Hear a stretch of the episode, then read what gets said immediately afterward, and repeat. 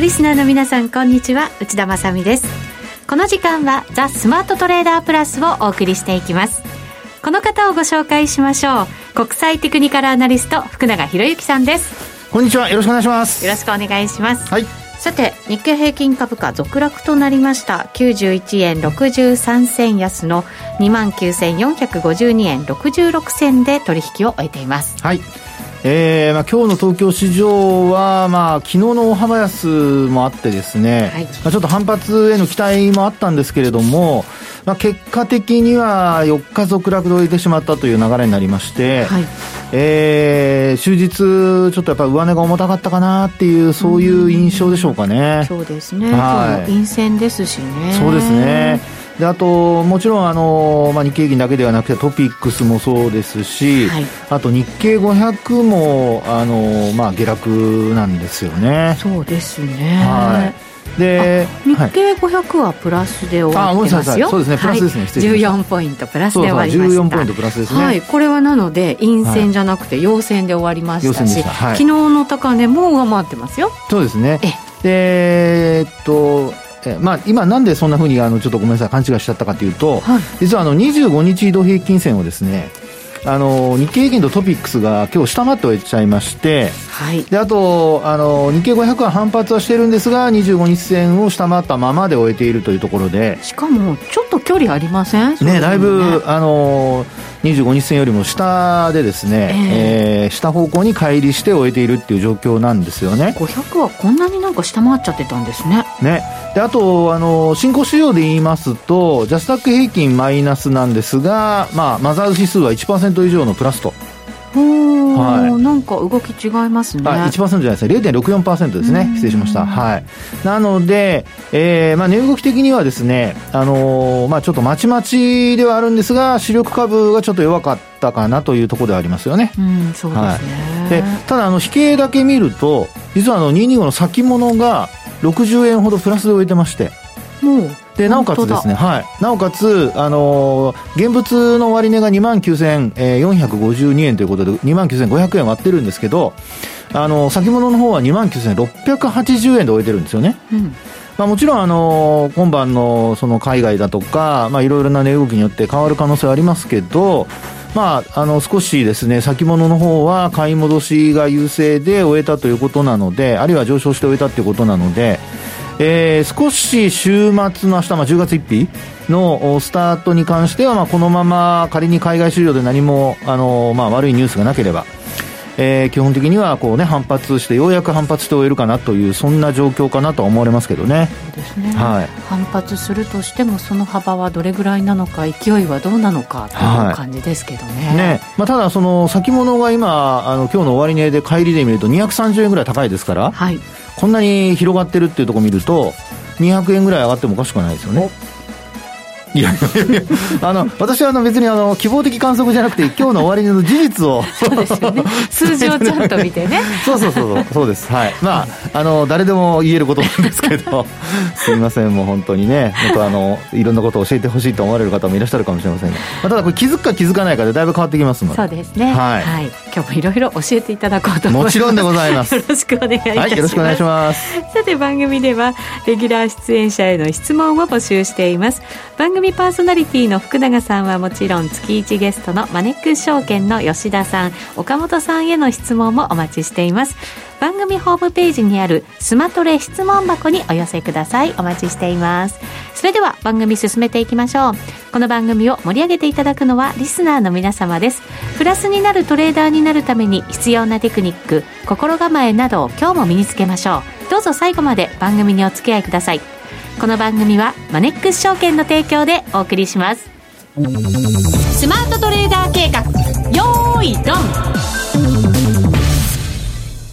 さあ、それではまずは株式相場についてお話を伺っていきましょう。はい、日経平均今日は続落となりましたが、先物はプラスで終わってるよ、しかも200円ぐらいということですからね。そうなんですよね。えー、あの、非常にあの、まあ、値動き的にはですね、ええー、まあ、あ引け間際、あの、現物の方は逆に売られて、終えたんですよね。うんはい、ところが、あの、先物の方は逆にその現物の取引が終わった後、買われて終えたということで、えー、少しこう、なんていうんでしょう、あの、ちぐはぐな動きというんでしょうかね。うん、はい。で、あの、まあ、残り15分の間で、えー、15分というのは3時に現物の市場が終わって、で、3時15分にその先物の取引が終えるということなので、3時終わってからの残り15分の間に先物が、まあそういうふうに買われて終えたということですね。はいで、まあ、傾向としては売られるときに、そういうふうに、まあ、翌日下がるときの傾向として、まあ、逆に今度先物が売られて終えることが多いとか、あるいは翌日上昇するようなパターンのときには先物が買われて終えることが多いとか、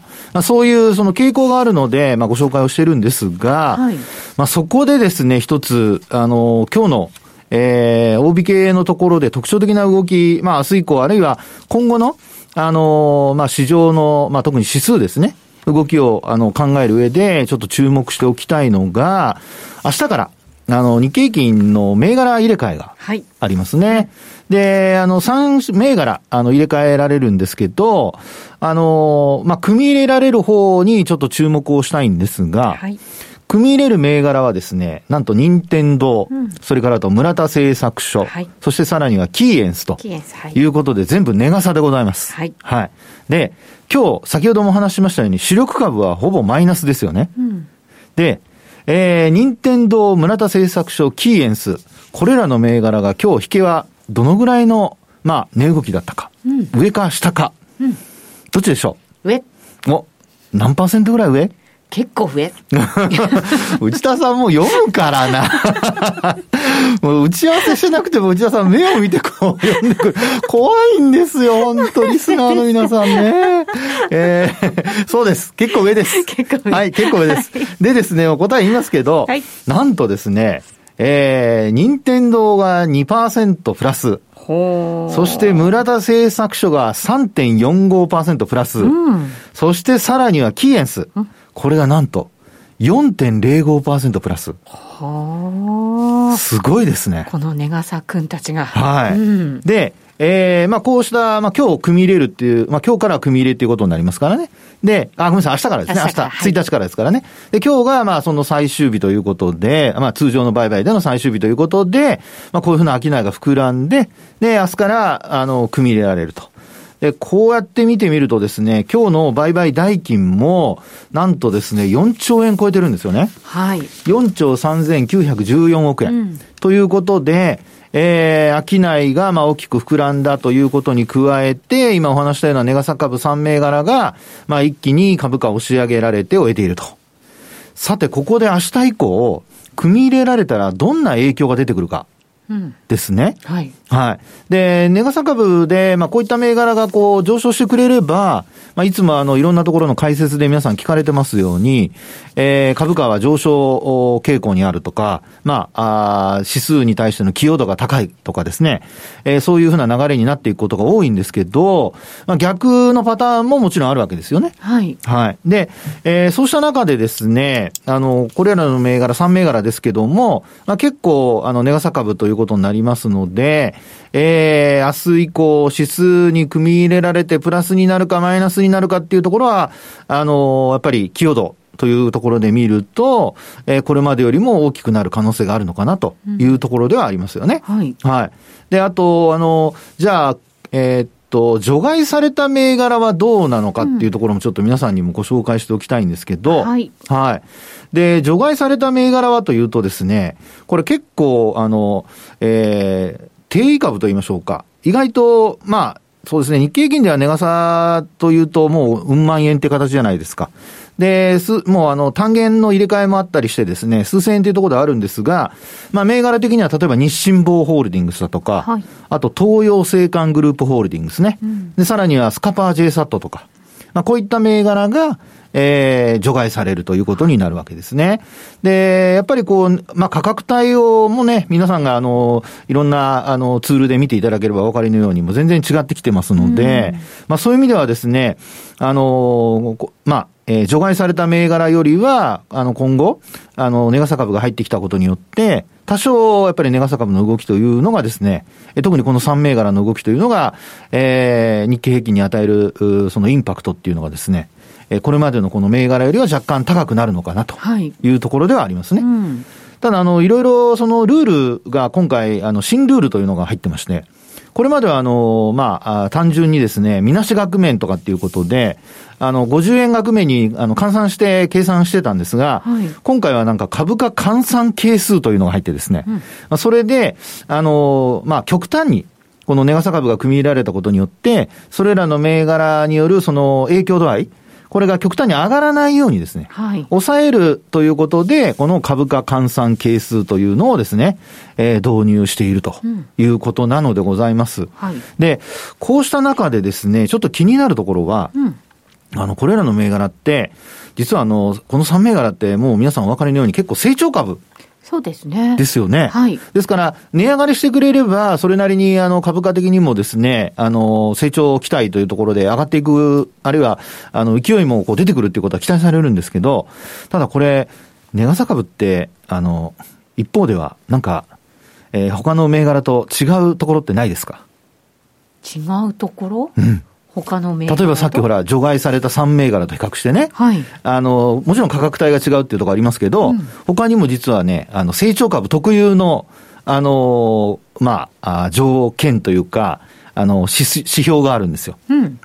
標っていう言葉でなんかちょっと思い浮かびません ?PR とか。内田さん、目から読みますね。私、目には PR って書いてあると思うね。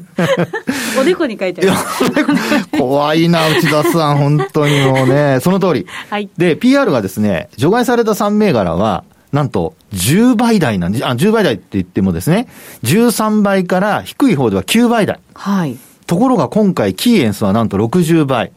村田製作所は23倍。で、低い任天堂でも16倍弱。はい。ということで、まあ、こういったこの入れ替えによってですね、まあ、あの、PR 云々がそのままあの影響してくるわけではないですけど、えー、成長期待、成長率が高いとされて、PR が高くなっている銘柄群が、まあ、今後どういう動きをするかっていうのが結構ですね、あの、指数に影響を与えるポイントになってくるのではないかと。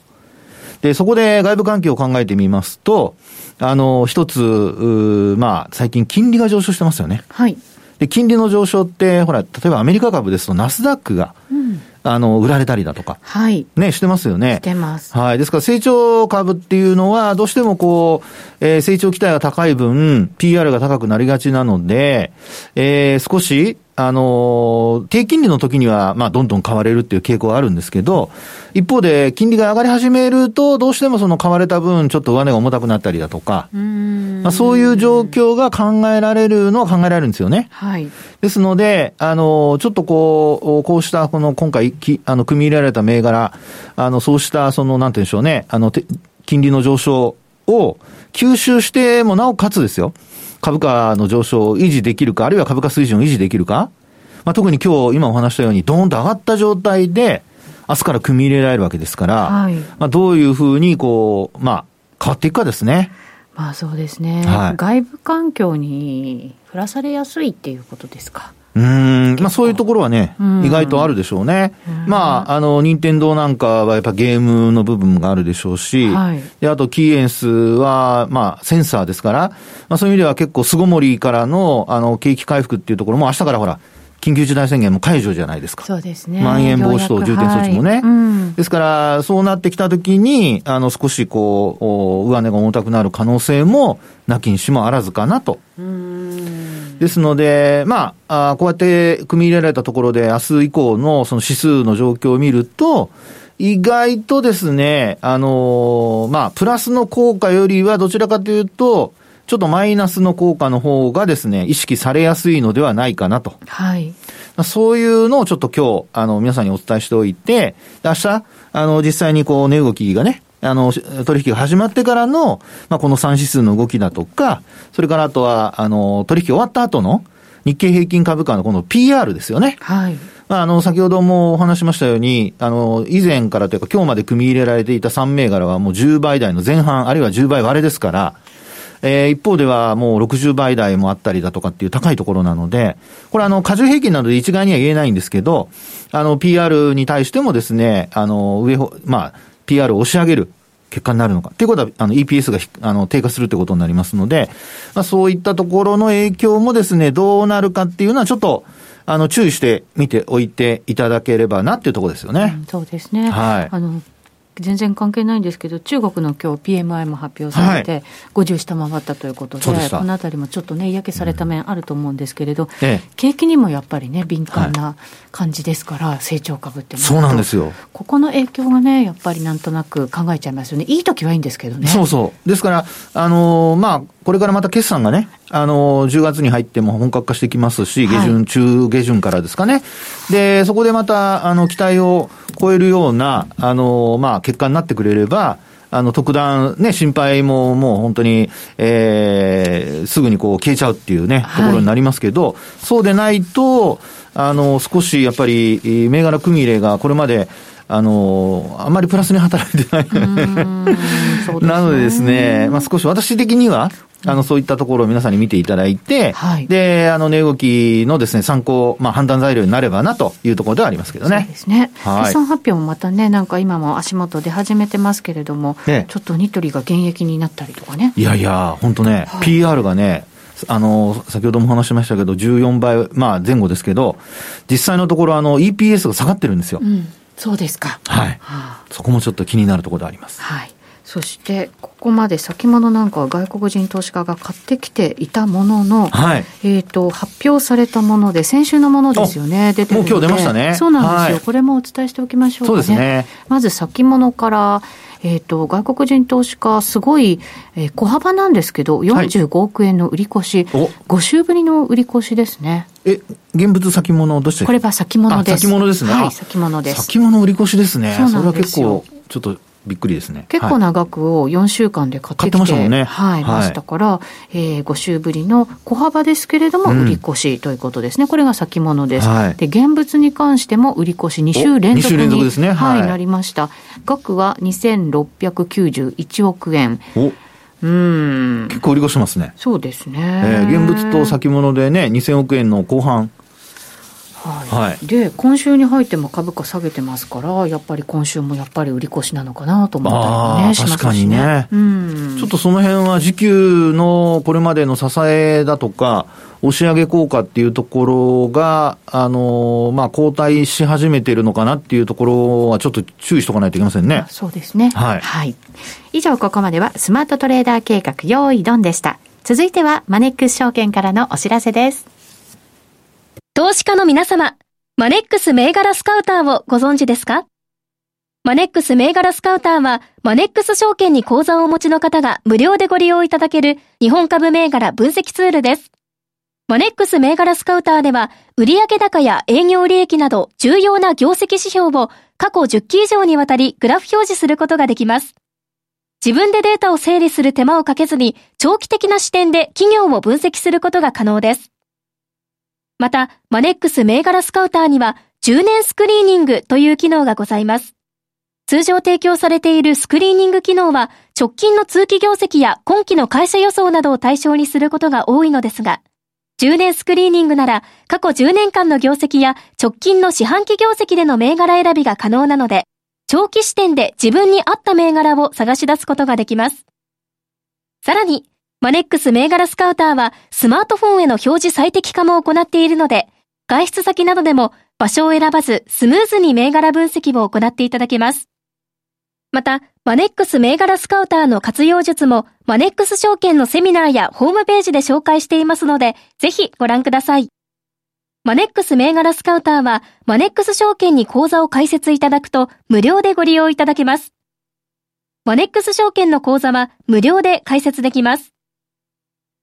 日本株投資の強い味方、マネックス銘柄スカウターをぜひお試しください。マネックス証券での取引に関する重要事項。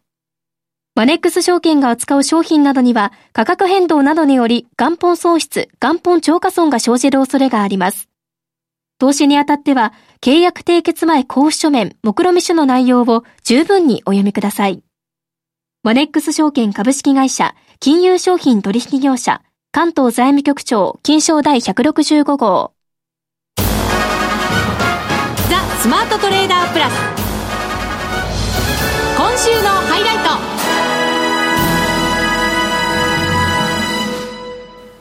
それではここからは為替相場の分析をしていただきましょう。はい、現在ドル円112円を挟んで動いてます。111円98銭から99銭が現在値ですね。先ほども112円台乗せてまして、今日の高値112円飛び6銭までありました。おいや、本当にあの、112円台って本当久しぶりですよね。これ抜けちゃいましたね。本当そうですね。えー、まあ、111円台の後半が一つあって、節があって、まあ、そこを抜けるかどうかっていうところが注目されてたんですけど、はい、意外とあっさり抜けてしまったというところでしょうかね。なんか111円台重いよねっていう人がいて、はい、ね、皆さんやっぱり同じように見てたじゃないですか。はい、そうですね。あっさり。あっさり。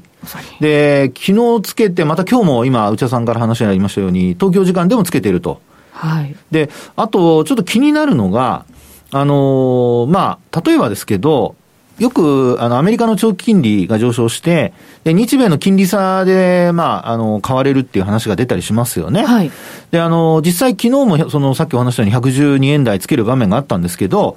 昨日のあの、アメリカの10年債利回りってちょっとだけ低下してるんですよね。ですから、あの、まあ、金利が低下しているにもかかわらず、あの、これだけ、こう、高い水準にもあって、利益確定売りが出ないで、で、なおかつ、こう、まあ、上昇を続けてると。あるいは値を保ってるっていうところですよね。はい。ですから、こういうふうに見ると、どうしてもやっぱりトレンドがもう今出ているというふうに考えて、ええー、まあ、ショートっていうのはですね、これはもうちょっと今は避けた方がいいのかなと。そうですね。これ本当になんか踏み上げられちゃう可能性ありますね。はい、そうなんですね、えー、で、そうなってきますとですよ、あの、まあ、アメリカの金利、長期金利の節目で言うと、あの、昨日、おとといですかね、あの、アメリカ時間ですけど、28日、ここではですね、えー、っと、高値というか、まあ、金利の一番高いところが1.567%っていうところですかね。で、そこからちょっと低下してきているというところなので、まあ、今晩、あの、まあ、FRB 議長とあとイエレン、えー、財務長官のですね、あの、いろいろ議会証言だとかもあるようですし、あとあの、FRB の理事の方たち、まあ、交換というふうに呼ばれたりしますけど、そういう人たちの、あの、発言もなんか予定されているようなので、えー、まあ、そうした人たちの発言次第では、もう一回、今お話した1.567を、あの、目指すような、まあ、あの、まあ、えー、そうですね、債券の利回りで言えば、そういったことも考えられるかなというところではありますよね。そうですね。はい、やっぱりこのドル買いが強まったのって、ええ、あの、FRB のその姿勢がちょっと、はい、やっぱりこう、金利、もう少し先に上げるかもしれないよっていうのが、はい、なんとなく分かってからですよね。そうですね。ええ、で、ただその当日はあんまり反応しなかったんですよね。はい。ところが、あの、まあ、その時、為替はもちろん反応してたんですけど、あの、債券市場はあまり反応してなかったんですが、うんやっぱり最近でもう皆さん、あの、いろんなところでニュースでお聞きになってると思いますけど、あの、やっぱりアメリカの、あの、債務上限の引き上げの問題ですよね。はい、ですからそこで、あの、債券売りがやっぱりこう出てきてしまっているというところから、まあ、アメリカの長期金利の急上昇っていうところがですね、まあ、結構その、えー、FOMC の後すぐには反応しなかったものの、ちょっと時間が経ってから、うんだからその分余計にこうエネルギーが溜まっていたって売りが溜まってたっていうところあるかもしれないですね。そうですね。為替のあの動き見てもずっとレンジで動いててね。そうです、そうです、そうです。いかにも溜まってそうな。はい。ね、上値が一定で安値が切り上がっていくというパターンのところから、はい、まあ一気に上抜けてしまったっていうところですよね。じゃあそうなると、今度はあの為替、じゃあどこまで例えばあの節があるのかっていうところですよね。はい112円からですね、えー、さらにその節、どこがあるかって見ると、あのー、まあ、私が見てるとこですと、これ2020年はい。去年の2月ですかね？えー、のところの2月の21日っていうのがありまして、で、ここではですね、えー、112円の18銭ぐらいというのが一つ、節、まあ、高値の節目というところにはなってます。あ、ごめんなさい。224がありました。112円の224。うん、はい、でももう接近してますもんね。いや、もう本当そうですよね。で、まあ、ここを上回るとですね、はい、もう実際に節らしい節というのが、えー、112円を超えてくると、次はもう、えー、っと、110、ああ、ごめんなさい。もう115円近くまでないですね。114円の54銭っていうのが、これ2018年。はあ、そこまで遡っちゃうんですね。ええー、もちろん、あの、なだらかな、その、うん、なんていうんでしょう、あの、山の部分は他にもありますよ。はい、例えば114円前後とかね。うんうん、ただ、あのー、まあ、やはりこういうふうにこう上昇が続いている時って、なだらかな山よりは、例えばこう急上昇してこう、まあよく言うその V 字型に、はい、逆 V 字型に、あの、尖ったような形で高値をつけているところだとか、まあ、なだらかな山を越えてそういったところに近づいていくとか、はい、そういうことが結構あるので、うんうん、まあそういう意味ではやっぱり不審になるのは次が114円台。113円台って実はあんまないんですよね、ここ見てると。で、114円台があって、で、今お話したように115円手前。というところで、実はここずっと、もう本当に2010、えー、っと、7年ぐらいからずっと、7年のいつ頃でしょうかね、これ。4月ぐらいからあのー、今お話しているように、100、えー、っと、そうですね、100円台の105円、6円ぐらいから、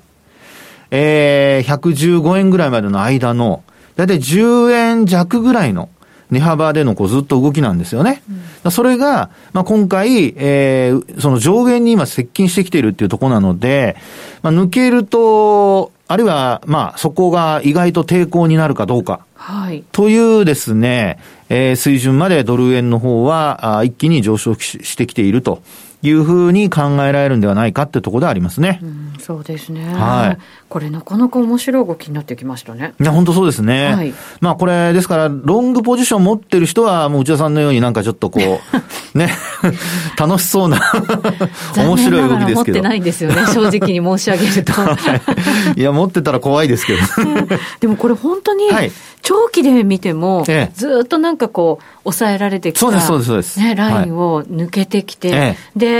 ようやくまた勢いが再度ついてきたなっていう感じがありますからね。その通りですね。えー、ですから、まあこういう時にその、いつもお話しするんですけど、まあやっぱり冷やしで見た時にはボリンジャーバンドなんかで、あの、まあバンドが広がってないかどうか、で、広がって、なおかつ、あの、プラス3とかプラス2の間を、あのー、まあ、行ったり来たりしながら上昇しているような時には、やっぱり強い上昇トレンドなので、はい、まあ、そういう時にやっぱショートは控えるっていうことがやっぱ重要ですよね。